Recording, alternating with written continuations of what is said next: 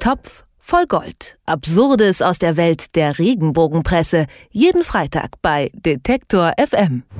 Und Moritz Czermak vom Topfer ist jetzt bei mir am Telefon. Grüß dich, Moritz. Hallo. Die Woche heute hat mal wieder eine Geschichte ausgepackt, die alles hat. Einen Volksmusikstar, eine Puppenspielerin und den Bruder eines C-Klasse-Promis und mischt sich daraus einen Skandal zusammen. Was steckt denn dahinter? Genau, du sagst es. Also es ist wirklich eine Geschichte, die hat viele Zutaten, die schön ist für eine große Titelgeschichte eines Regenbogenblatts. Und so hat sich dann die Woche heute auch dazu entschlossen, eben diese Geschichte über Stefan Ross aufs Cover zu setzen. Stefan Ross, manche kennen den vielleicht, manche auch nicht. Also kurz zur Erklärung, groß geworden und bekannt geworden als Volksmusiker. Dann äh, hat er Stefanie Hertel geheiratet. Das war so ein bisschen so die ideale Beziehung, glaube ich, aus Sicht der Regenbogenwelt. Und dann äh, wurde er richtig bekannt durch seine ARD-Sendung Sendung immer wieder sonntags, also eine Sendung, die sonntags läuft, eine Unterhaltungssendung. Da ist Stefan Ross der große Moderator. Und ja, Stefanie Hertel ist schon längst nicht mehr seine Freundin und Frau. Zwischendurch gab es noch eine andere Ehefrau.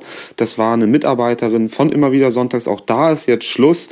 Und seit Ende letzten Jahres ist bekannt, Stefan Ross ist wieder vergeben. Und zwar an die, wie die Woche heute spielt, Berufspuppenspielerin Anna-Karina Wojcik. Und diese Beziehung, da gibt es jetzt eben eine Schockenthüllung, wie groß im Heft steht, die bittere Wahrheit über seine neue Geliebte. Das ist ist das Thema. Denn die sind irgendwie einen Monat zusammen und schon meldet sich der Ex-Freund und weiß zu berichten, die ist nicht nur beruflich Puppenspielerin, sondern auch persönlich privat. genau, da gibt es ein Zitat. Auch das hat es ja schon erwähnt. Der junge Mann, um den es da geht, der ist so, naja, zumindest halb bekannt. Das ist nämlich äh, der Bruder von Pietro Lombardi. Marco Lombardi heißt er, 25 Jahre alt.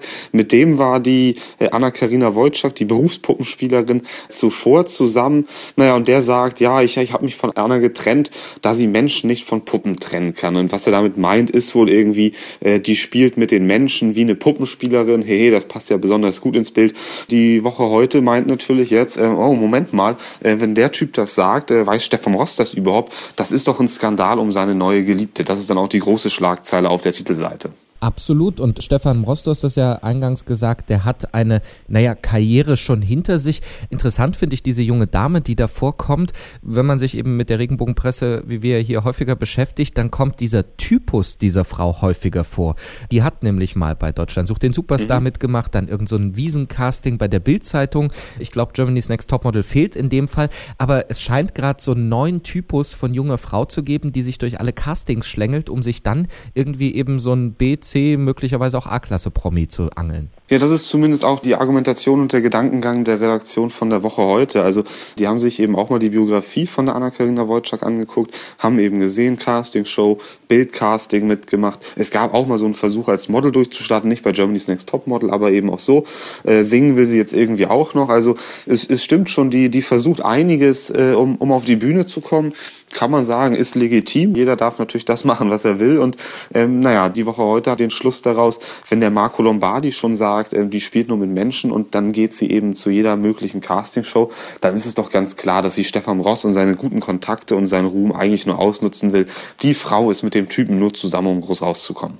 So, damit hat man dann quasi alle Fährten ausgelegt für den Rest der Beziehung, worüber man so schreiben kann. Sind dann auch genau diese Menschen, also Lombardi, die ganze Familie kommt ja eben auch aus dieser Casting-Ecke.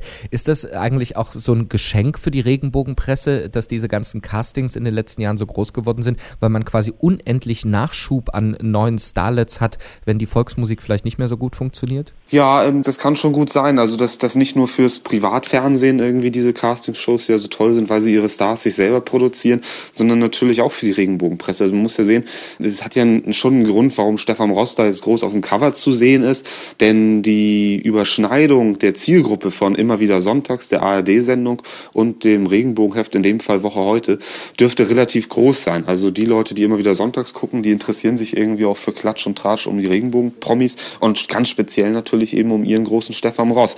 Ich könnte mir schon ganz gut vorstellen, dass die Leute, die dann bei RTL eben die Castingshows oder bei Sat1 die Castingshows Videos rauf und runter gucken, dass die sich dann auch weiter interessieren für ihre halbgaren Promis und ähm, naja, wenn die dann auf der Titelseite landen, da wird dann eher mal am Kiosk zugegriffen. Und dann haben wir quasi die nächste Geschichte nämlich schon ausgelegt, denn der letzte Satz heißt ja, hoffentlich zerbricht er nicht daran. Genau, also das ist dann natürlich immer die, die Scheinheiligkeit der Hefte. Also dieser Satz ähm, zerbricht oder die Frage zerbricht er an der bitteren Wahrheit, steht auch nochmal auf der Titelseite dazu. Das machen die ja ganz oft. Das sehen wir auch beispielsweise bei der Berichterstattung über Michael Schumacher. Also werden wirklich die, die schlimmsten Sachen und die schlimmsten Gerüchte ausgepackt. Und am Ende gibt's natürlich immer den Dreh noch. Aber hoffentlich äh, wird ihn das nicht zu sehr mitnehmen. Äh, unser Schumi, unserem Rossi, wie auch immer. Ähm, das ist dann auch ziemlich austauschbar. Ganz interessant sind auch noch die Sätze davor, finde ich, vor dieser Hoffnung. Denn da hat die Woche heute tatsächlich nochmal so ein bisschen bisschen, in Anführungszeichen, recherchiert, was die Beziehung zwischen Stefan Ross und Anna-Karina Wojcik angeht. Da haben sie nämlich bei der Mutter von der Anna-Karina angerufen, bei Antoni Wojcik.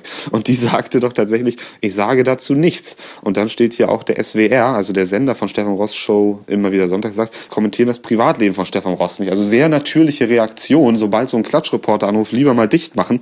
Aber die Woche heute kriegt es natürlich hin, daraus nochmal einen Skandal zu drehen und schreibt, ahnt man dort etwa von dem falschen Spiel. Also das ist wirklich ein ganz typischer schöner Dreh am Ende des Artikels noch. Also da liegt dann eventuell noch einiges im Argen, zumindest wenn man sich zurechtbiegen kann, so wie das die Woche heute in dem Fall gemacht hat. Skandal um Stefan Mross und seine neue Geliebte.